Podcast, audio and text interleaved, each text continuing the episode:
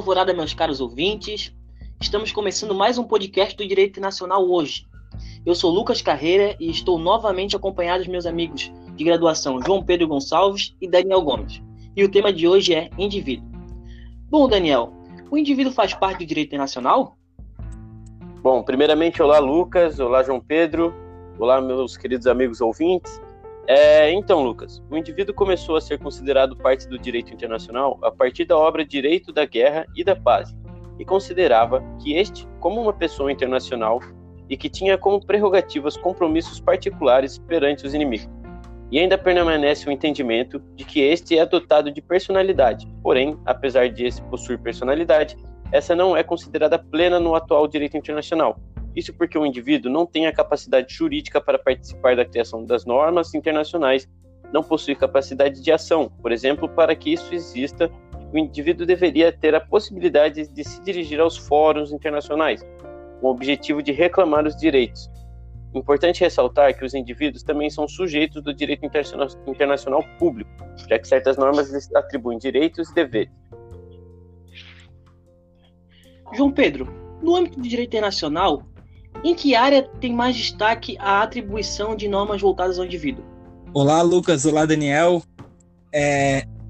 Lucas, atualmente há um enfoque maior na busca pelas garantias dos direitos humanos, tanto em alcance global quanto regional, com a criação de diversas instituições para a proteção desses direitos. No âmbito global, podemos citar como, por exemplo, a participação da ONU voltada para esse sentido, e no âmbito regional, a Convenção de San José da Costa Rica e a Conferência para a Segurança e Cooperação na Europa.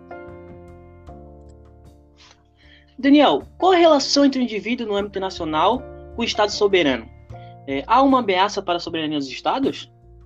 Então, em relação à atuação do indivíduo no âmbito internacional, é percebida uma certa complexidade, visto que há um choque entre as atuações dos indivíduos e a soberania dos Estados. A possibilidade de ser julgado por um tribunal internacional ou de ir atrás de uma corte internacional independentemente se opõe ao rígido dogma da soberania. Porém, temos, por exemplo, a instituição do Tribunal Penal Internacional, que concede essa possibilidade para os indivíduos, demonstrando que cada vez mais os atores internacionais estão integrados e enaltecendo que a figura do indivíduo como um desses atores está cada vez mais consolidada. É, e quanto à responsabilidade dos indivíduos, como são regidas? Lucas, é, há certas diferenças quanto ao tema de, da responsabilidade. A responsabilidade civil pode inserir-se no âmbito internacional, e esta está regulada pelo direito de conflitos de lei, por reenvio para uma lei nacional ou pelo direito transnacional. Já a responsabilidade penal dos indivíduos, pelo contrário, é regida pelas normas internacionais, Porém, essa, essa, essas dividem-se em responsabilidade penal das pessoas singulares, enquanto agentes privadas e também enquanto agentes públicos. Quando falamos sobre as normas em instituições que visam garantir os direitos humanos, temos um exemplo claro de responsabilidade penal enquanto agentes públicos. Daniel, você poderia citar um exemplo de responsabilidade penal internacional do agente público? Claro que sim. O Acordo de Londres de 1945, onde se elaborou o Estatuto do Tribunal de Nuremberg, foi o primeiro tratado inter internacional que define as infrações internacionais susceptíveis de ser cometidas por pessoas singulares. João Pedro, e a responsabilidade penal internacional do agente privado? Como se qualifica? As infrações cometidas por pessoas singulares privadas e suas formas de repressões são definidas normalmente em convenções, como por exemplo a Convenção de Genebra tipificou a pirataria, que é um costume antigo como um crime internacional. Já o tráfico de escravos foi qualificado como crime internacional pela primeira vez no Congresso de Viena em 1815. Interessante citar o exemplo do terrorismo internacional e da execução de reféns, que foram condenadas por diversas convenções, contudo, por, por certos estados manterem essas atividades terroristas e se recusarem a assiná-las, essas não tiveram e não tem um alcance universal. Daniel, e quanto à repressão? De quem é a competência? Bom, em regra, permanece nacional, tendo os órgãos do Estado o monopólio da ação repressiva. Porém, existem regras internacionais em vigor que permitem os Estados exercerem uma competência associada.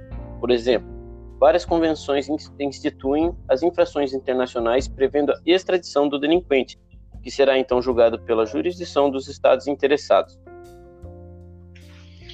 Bom, e o caso Robinho, que esteve bastante em voga essa semana? Caso mesmo venha a ser condenado em definitivo, pode o Brasil extraditá-lo para cumprir a pena na Itália? Muito pertinente a sua pergunta, Lucas. Veja bem, a justiça italiana pode entrar com o pedido de extradição pelos canais oficiais ou ainda solicitar o cumprimento da condenação no Brasil. Porém, o artigo 5 no inciso 51 da Constituição Federal diz que nenhum brasileiro será extraditado, salvo naturalizado em caso de crime comum praticado antes da naturalização ou de comprovado envolvimento em tráfico ilícito de entorpecentes e drogas afins. Já em relação ao cumprimento da condenação no Brasil, segundo a Lei Brasileira 3.445 de 2017, em seus artigos 100 a 102, que diz sobre a transferência da execução da pena, fala que cabe ao Superior Tribunal de Justiça decidir quanto à sua homologação. Bom, esse foi mais um episódio sensacional do podcast Direito Nacional hoje. Ficamos por aqui e até a próxima. Um pertinente abraço a todos.